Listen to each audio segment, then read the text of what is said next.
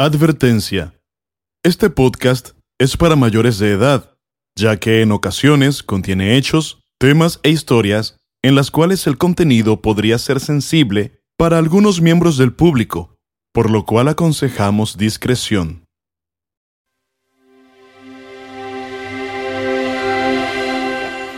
Y cuando quise hacer eso, como que ahí otra vez te vuelves a conectar, así en el cerebro se te conecta y empecé a sentir todo el dolor así de lo que traía roto y dije, inmediatamente dije, no.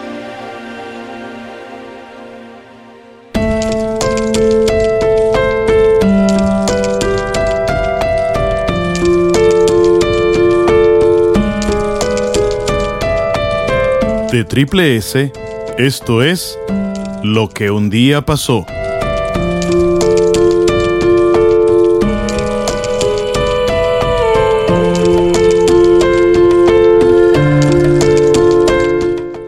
Capítulo primero. Imagina caer de 13 metros en llamas.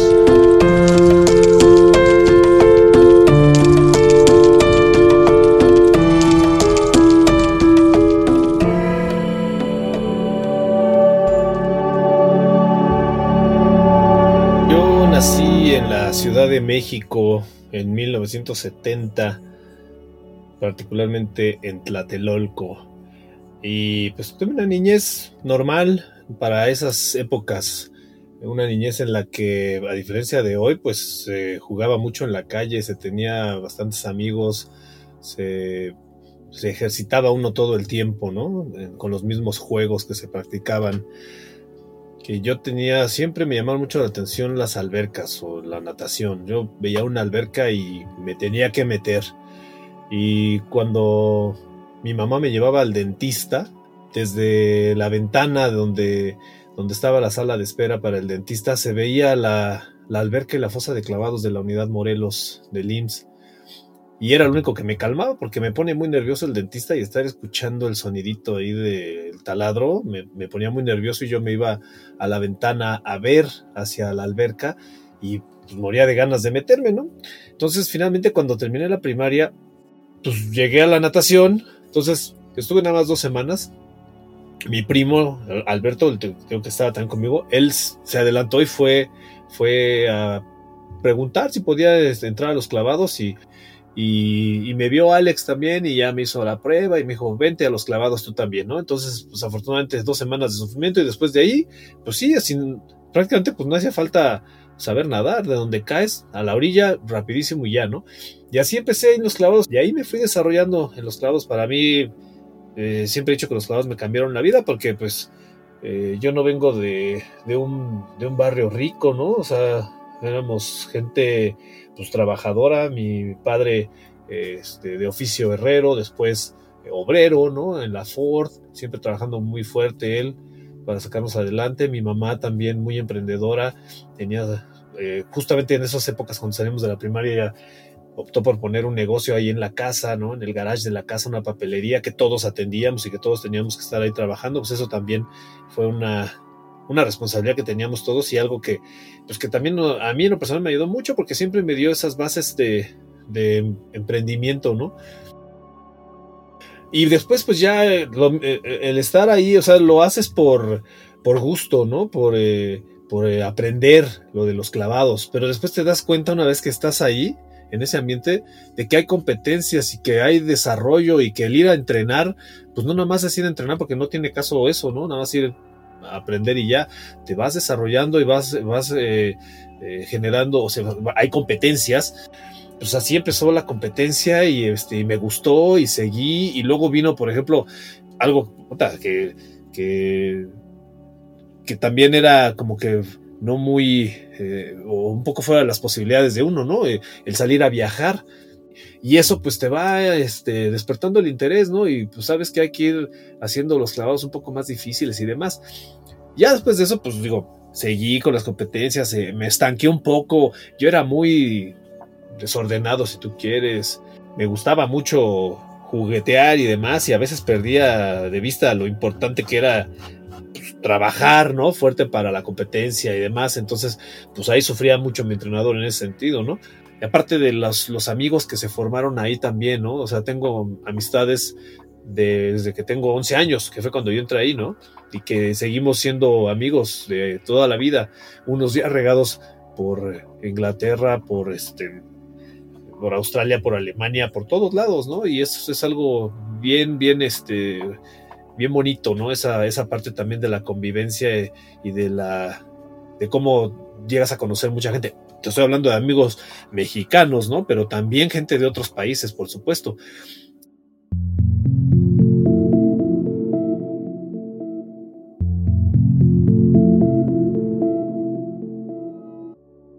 Y pues bueno, o sea, yo al darme cuenta de que tal también este no no era tan bueno para la competencia, después se abrió por ahí una posibilidad de los clavados en los espectáculos, ¿no?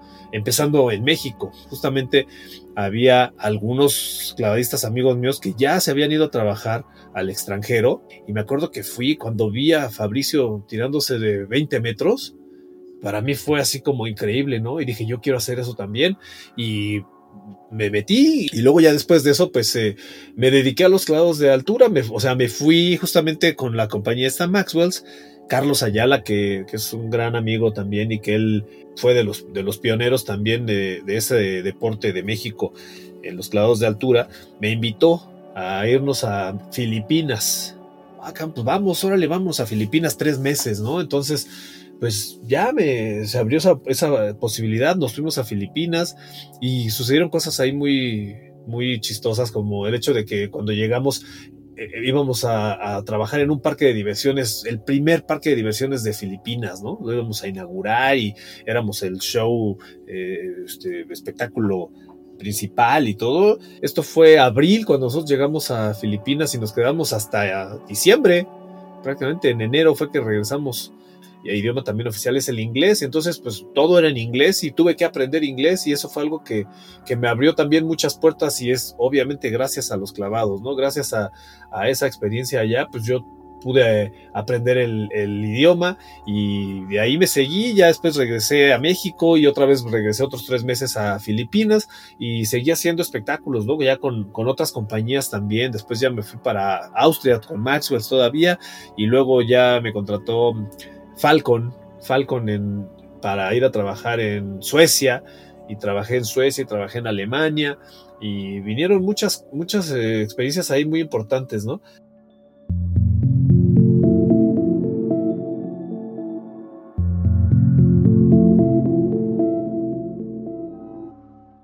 Y justamente una de ellas, pues es lo que nos lleva al tema principal de esta plática, ¿no? Sucedió por ahí un, accidente que, que, me cambió también la vida, por supuesto, ¿no? Fue algo que estábamos nosotros trabajando en Suecia, justamente, en Skara Sommerland, se llama el parque, está a una hora de Gotemburgo, en la ciudad de Skara. Y de ahí, eh, pues era nuestro lugar de, de, de planta, ¿no? En el que estábamos trabajando. Hay muchos shows portables, también se les llama este, en Europa y con todas las compañías lo manejan, ¿no? Shows portables en los que se lleva el escenario a donde haga falta, ¿no? El tanque de 8 metros de diámetro por 3 de profundidad y la torre de 23 metros más o menos, 25 metros, ¿no? Para, para hacer el clavado de altura y donde se colocan los trampolines con un andamiaje y demás y muy, muy este, vistoso también, ¿no? Entonces, se, se dio la, la, oportunidad de que también, eh, mientras estábamos ahí de planta en esa, esa temporada, ahí en, Summerland, hubo un show portable. Y esto fue en eh, Trollhättan, que está a dos horas de, de donde vivíamos nosotros. Teníamos que hacer, teníamos que seguir cumpliendo con el, con el contrato que teníamos en este parque de, era un parque acuático aparte, ¿no? Ahí en, en Skara Summerland, y había que hacer los tres shows al día que teníamos ahí, y había que hacer los otros tres shows al día también en, allá en Trollhättan, que era un, era un festival en las calles, ¿no? Muy padre también, en el que pues, eh, se hizo el montaje este que les comento de, de la alberca de 8 metros de diámetro por 3 de profundidad y demás.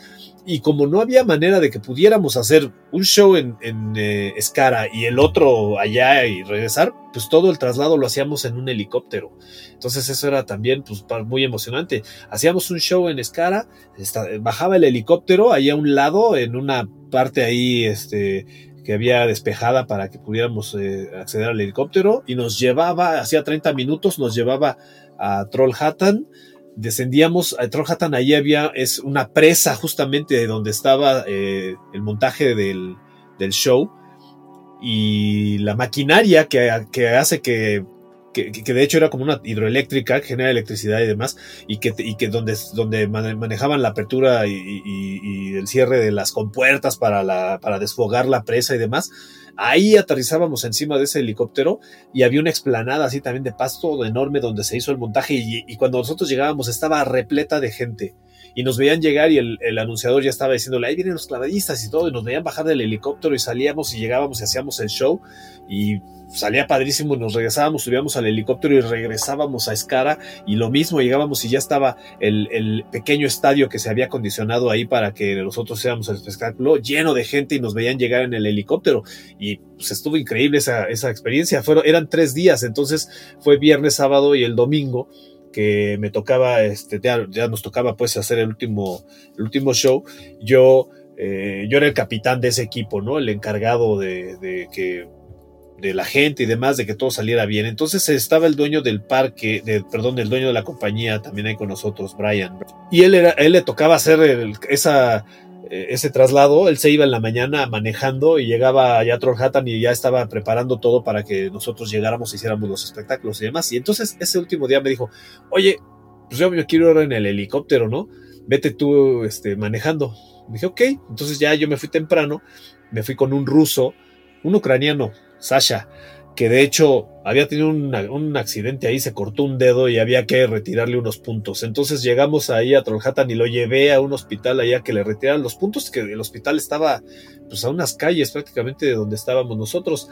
Y después ya se, viene el espectáculo a la hora del show, ya veo llegar el helicóptero y bajan mis compañeros y nos preparamos para el show y yo hacía todos los clavados de, fuego, ¿no? El clavado en llamas, que es un clavado en el que te tienes que poner unos, unos pants así mojados en agua, te pones doble calceta y te pones unos guantes y el pants tiene capucha y todo esto está empapado en agua para obviamente para protegerte y te pones unas capas que están sujetadas con una, con una, cadena, te la pones así como, obvio, como capa, ¿no? Al cuello, y este, esas, esas capas van mojadas en gasolina.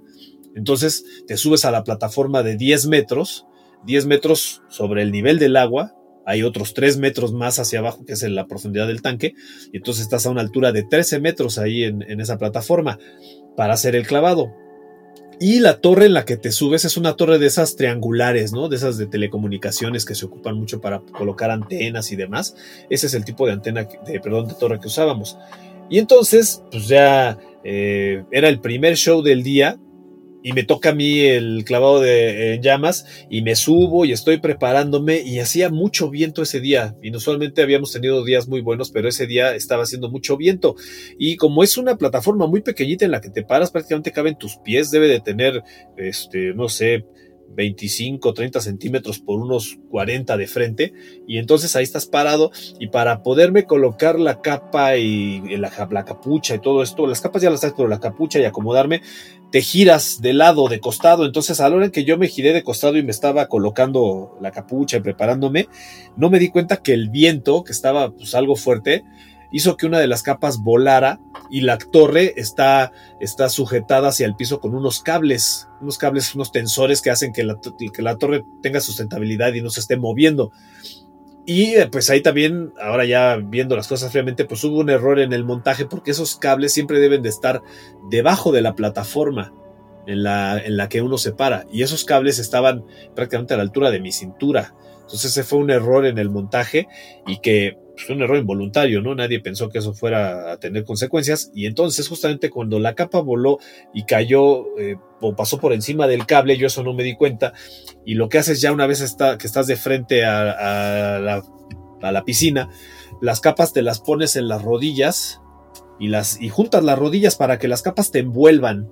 Y entonces ya hay un, este, un striker, se llama, que es de esta eh, piedrita con la que con la que prenden la este saca chispa una chispita no con la que prenden a veces la soldadura esta autógena y demás.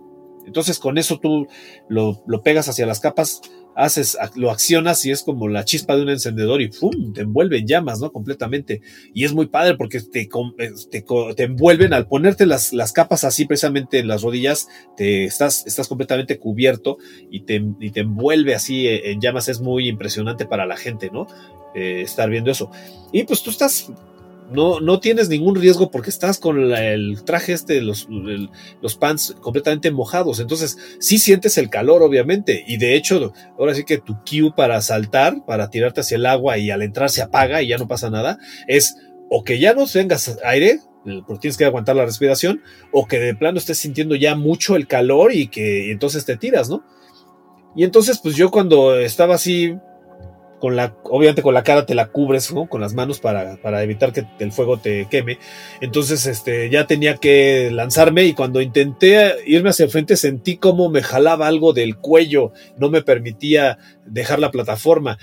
Entonces, eh, lo volví a intentar y sentí otra vez el jalón hacia atrás y dije, se me, se me atoró algo. Yo pensaba que tal vez eran los, los cordones de la capucha de la, de la sudadera que se habían este, atorado y con una de, mis manos empecé a tratar de buscarlo y no, y, pero no, no lo sentía. Entonces, pues dije, ya lo empezaba a, faltar aire, tenía que respirar y pues no podía hacerlo porque tenía el, estaba envuelto en, llamas, ¿no? Entonces, pues se me ocurrió que voy a lanzarme fuerte y ya seguro se, se zafa y ya, ¿no? Entonces me aventé fuerte y cuando sentí que me jalaba hacia el lado derecho, de, ahí fue donde me quité las manos de la cara y vi que la piscina ya estaba ya no, ya no iba yo hacia la piscina, ya estaba hacia, volviendo hacia otro lado, hacia la parte de afuera, ¿no? Entonces volteé y vi el cable este en el que estaba atorada la capa y me sujeté de él y empecé a deslizarme y eso fue lo que también pues dentro de todo me ayudó porque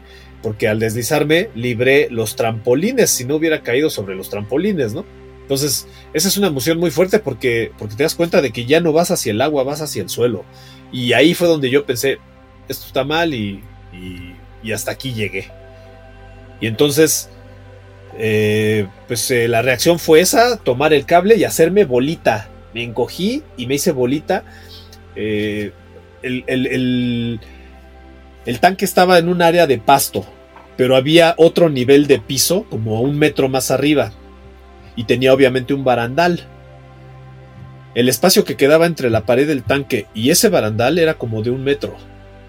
Y justo ahí fue donde yo caí. Bueno, de hecho, al, momento de que yo empiezo a, resbalar así sobre el cable, el mismo peso y el calor que traía este, con el fuego, pues fundió el cable, lo rompió y empecé a caer.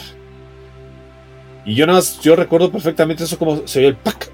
Y de lo que estaba yo agarrado, pues ya no lo solté, pero ya no, me, ya no me sostenía y empecé a caer.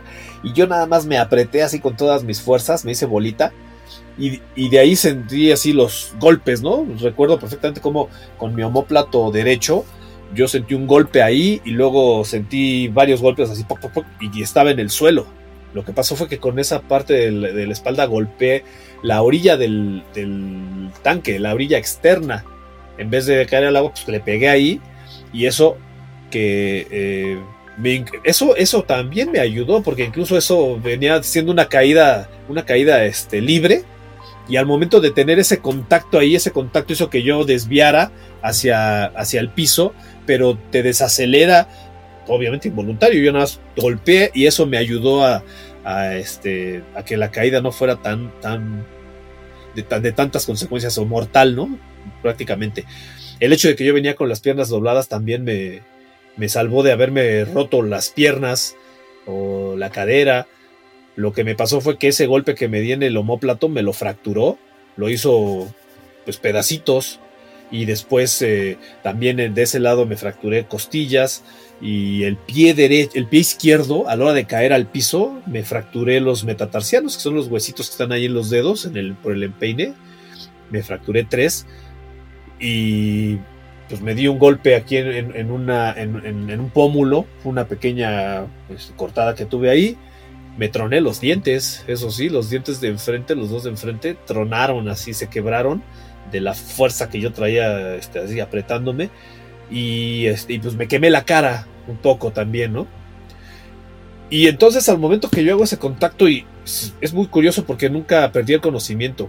Entonces sí se, yo oía así, pac, pac, pac, pac, los golpes y de repente ya estaba quieto en el piso, pero estaba todavía en llamas. Y entonces de repente empiezo a sentir así como, como me pegaban, ¿no? Así. Un compañero mío, Carlos, que estaba conmigo allá también en ese show mexicano, él me estaba apagando. Con sus manos llegó así a quererme apagar. Y algo bien importante que eh, justo cuando llegamos a ese espectáculo, él iba muy, muy traumado porque eh, México su casa se había quemado. Y él estaba muy traumado con el fuego, ¿no? De hecho, él no quiso hacer ningún clavado de fuego. Le dije, pero eso lo estaba haciendo yo todos, no te preocupes, yo los hago. Pero hablé con él y, me acuerdo haberle dicho, la vida te lleva a veces a situaciones en las que vas a tener que convivir con el fuego y si tú te paralizas, pues puede ser este, muy grave pues haberle dicho eso me salvó la vida porque él llegó y me apagó con todo y eso que él traía ahí. Su reacción fue de ir y, auxiliarme. Entonces, pues ya cuando yo siento todo eso y lo veo, me quito las manos de la cara y lo veo. Y yo estoy, bueno, en shock porque eh, es bien curioso. Yo no sentía nada, ¿eh? Yo no sentí ni los golpes ni nada. Hasta que lo veo a él y le digo, sácame de aquí. Y me quise parar, coloqué los brazos en el piso así para impulsarme hacia, como levantarme yo estaba este, boca arriba. Y cuando quise hacer eso, como que ahí otra vez te vuelves a conectar, así en el cerebro se te conecta. Y empecé a sentir todo el dolor así de lo que traía roto. Y dije, inmediatamente dije, no, no, no, no me tengo que mover. O sea, mi, me acordé de que en una cuestión así, pues lo primero que debes de hacer es no moverte, ¿no? estar tranquilo, quieto hasta que lleguen y te auxilien por si tienes algo roto, ¿no? Cuello, lo que sea. Entonces me quedé quieto y pues esto era un festival en la calle, ¿no? Obviamente, y había servicios médicos, ambulancias, todo esto para, para, la gente, ¿no? Lo normal. Y llegaron rápido a auxiliarme y, me, revisaban y me tocaban el estómago y yo así yo les decía, no, no, no, o sea, es mi hombro derecho y mi pie izquierdo era donde yo sentía todo ese dolor, ¿no? Y también me puso la, una de las paramédicas la mano así en la cara, en el pómulo, y yo decía, pues eso qué, pues me estaba cerrando la herida que traía ahí, ¿no? Entonces, pues ya, o sea, me subieron a, a una camilla y me subieron a la ambulancia y yo dije, bueno, pues ya vamos para, para el hospital este al que acabo de ir en la mañana a llevar a mi amigo el ucraniano a, que le quitaran las puntadas. Y estaba, te digo, a 10 minutos, cuando mucho. Y no, de repente íbamos en la ambulancia y yo sentí, y no, y no llegábamos, y no llegábamos, y yo, pues sí, en mucho dolor, obviamente por el, por los huesos que traía rotos principalmente, me inyectaron morfina y demás, pero pues no, o sea, yo sí iba con mucho dolor. Y este, iba Brian, mi jefe iba ahí conmigo en la ambulancia, entonces pues fuimos a una ciudad que se llama Udevala y que está como a media hora de ahí de Trollhättan y es frontera con Noruega. Porque ahí, de acuerdo a ellos, como me vieron, pues ese era el hospital en el que me podían dar la atención necesaria.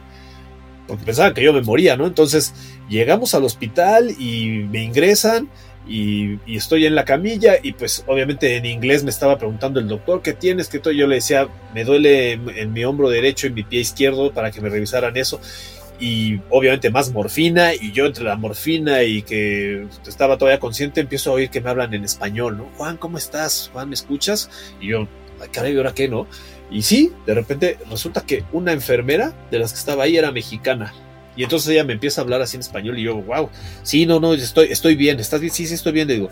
Y me decía, ¿a quién le avisamos?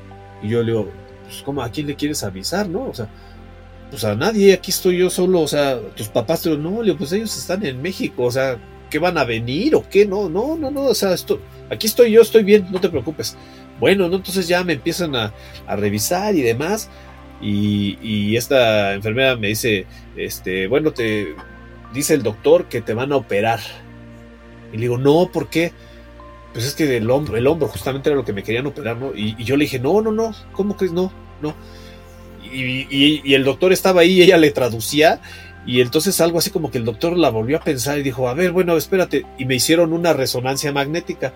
Y en la resonancia, cuando salí, resultó que este, pues sí, tenía todo el hombro hecho pedacitos, el, el homóplato pero dijo el doctor, ok, no lo, no lo operamos, no me operaron, nada más me inmovilizaron el brazo, ni siquiera así vendado ni nada, ¿eh? con un cabestrillo así de déjelo ahí. Y me tuve que quedar ahí, este, pues yo solo, porque llegaron ya después, ahora sí que el show debe continuar.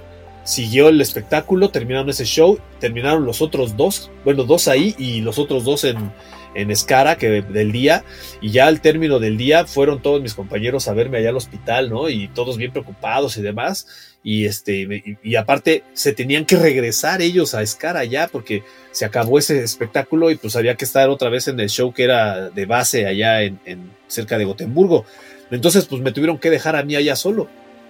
Se regresaron y yo me quedé una semana en ese hospital yo solo este, recuperándome. Y entonces esa primera noche también fue, fue bien curioso porque pues, yo me sentía bien, digo, o sea, bueno, pues morfina, lo que tú quieras.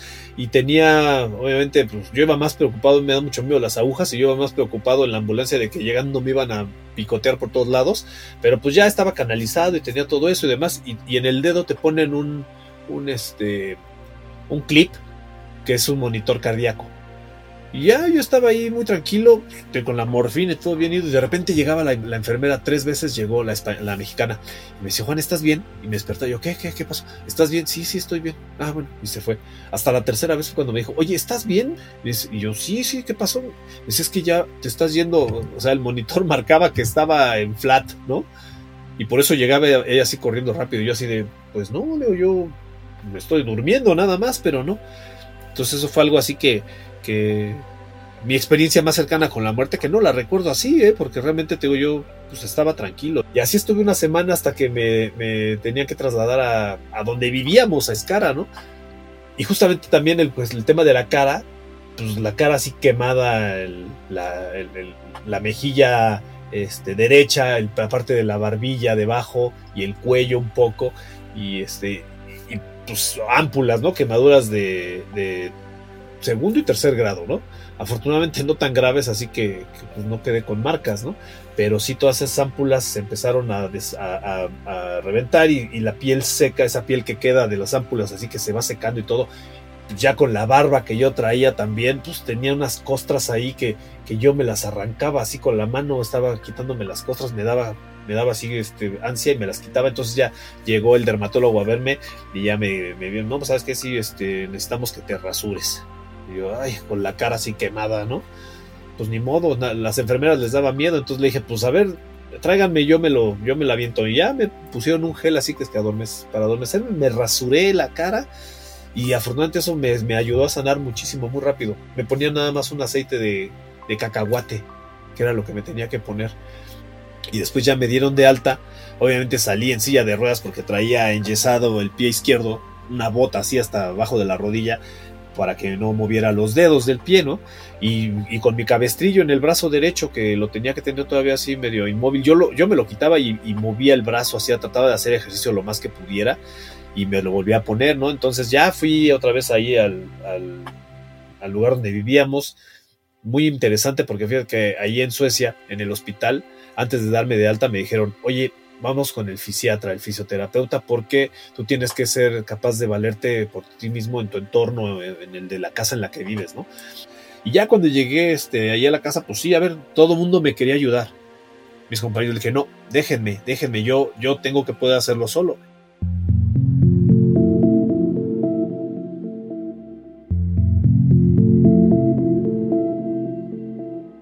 Pues yo rápido me, me empecé a recuperar allá en Alemania, bueno, en, Suecia este, terminamos ese espectáculo. Todavía hicimos otro show portable en, en Norrköping, se, llamó, se llamaba esa ciudad. Y ahí vamos, yo fui también allá en Norrköping con mi silla de ruedas y demás. Pues yo, al final de cuentas, era el capitán, yo seguía poniendo el orden y organizando el show, ¿no? Y de ahí todavía fui a, a ¿no? a, este, a Estocolmo, fui un día también ahí. Me, digo, yo seguía haciendo cosas normales y de ahí ya bajamos a Alemania porque todavía este, había que pasar por otros mexicanos allá y este, ya nos regresara para regresarnos. Y justo cuando llegamos a ese parque, al parque en el que se estaban trabajando en, Alemania, yo ya no llevaba la silla de ruedas, ya caminaba con un bastón y justo Brian entró a hablar con el dueño de ese parque, ¿no? Y le preguntó, ¿y cómo te fue allá en esto? Digo, no, pues bien, pero pues tuve esta cuestión, el accidente, así todo. Y el, dueño del parque se quedó así de, no inventes esto. ¿Y qué hiciste con el cuerpo? Le dijo, cuando le platicó de cómo había estado, que se me cayó un güey de 13 metros todo al suelo. ¿Y qué hiciste con el cuerpo? No, pues ¿cuál cuerpo? Está allá afuera. Y sí, yo estaba allá afuera sentado en una banca y de repente así salieron, así Brian y sale el, el, dueño de ese parque y se me queda viendo y no, pues ya llegó así a platicar conmigo y todo porque no creía que estuviera vivo después de eso, ¿no? Nadie lo creía, o sea, todo el mundo decía, se cayó de 13 metros, no, pues se murió. No, pues no, o sea, ahí estaba, ¿no? Tuve muchísima suerte y yo lo atribuyo también obviamente a, que estaba físicamente muy fuerte, siempre me, me, gustó ejercitarme mucho y yo estaba, trabajaba siempre este, antes de cada espectáculo fuerza y fuerza y fuerza, y eso me ayudó mucho. Y pues eh, eh, obviamente ya después, el eh, momento de llegar a casa, yo nunca le dije a mis papás.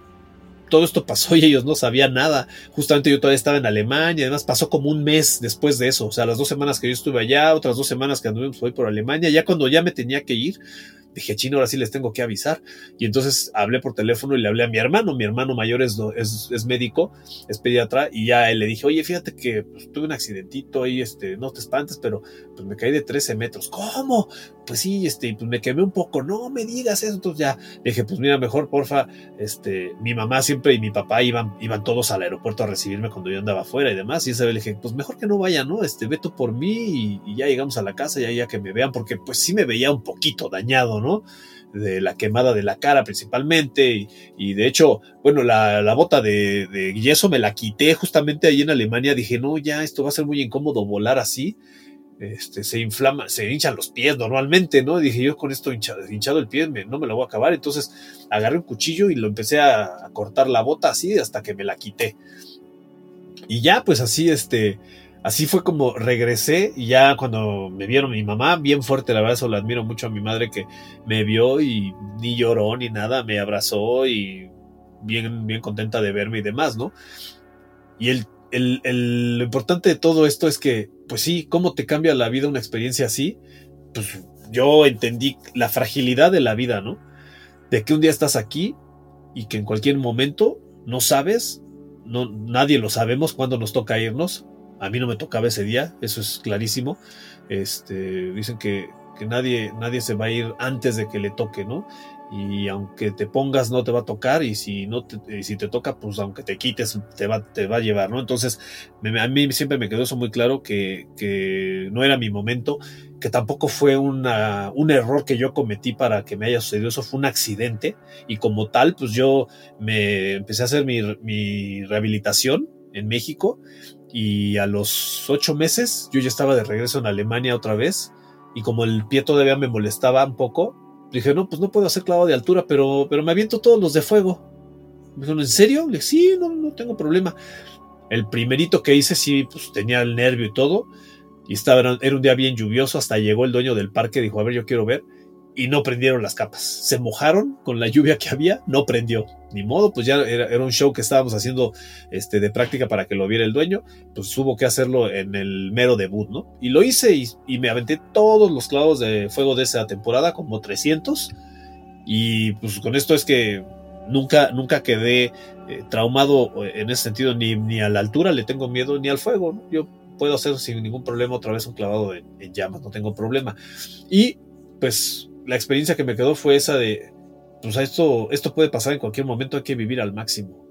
Hay que sacarle el mayor provecho a cada día.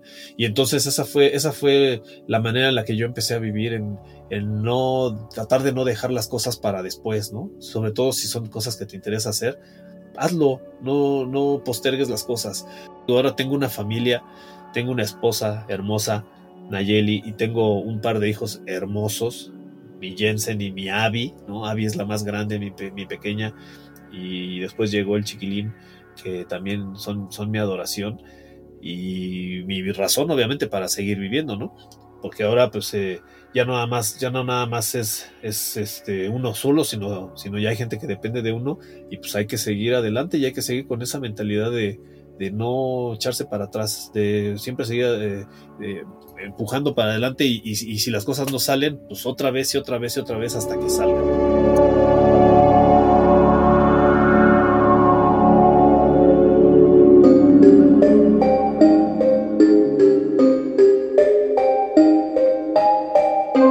De Triple S, esto fue Lo que un día pasó. Extiendo una invitación para compartir sus historias con nosotros vía nuestro correo electrónico o en nuestro grupo de Facebook. Y si disfrutan lo que hacemos, favor de suscribirse al canal. Activen las alertas, compartan y califiquen el programa. Hasta la próxima.